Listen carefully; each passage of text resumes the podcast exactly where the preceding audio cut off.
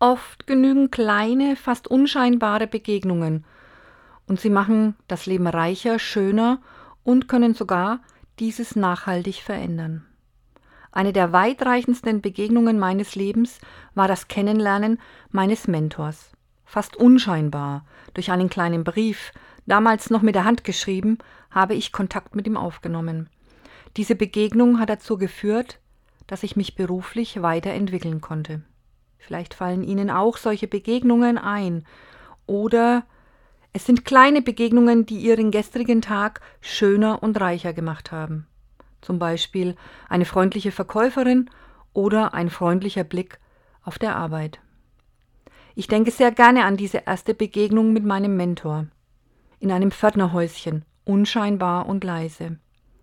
Ich konnte diese Lebenstür öffnen. Und ich wünsche Ihnen, dass Sie solche Begegnungen wahrnehmen und eine weitere Lebenstür aufmachen können. Denn Begegnungen werden zur Geschichte unseres Lebens.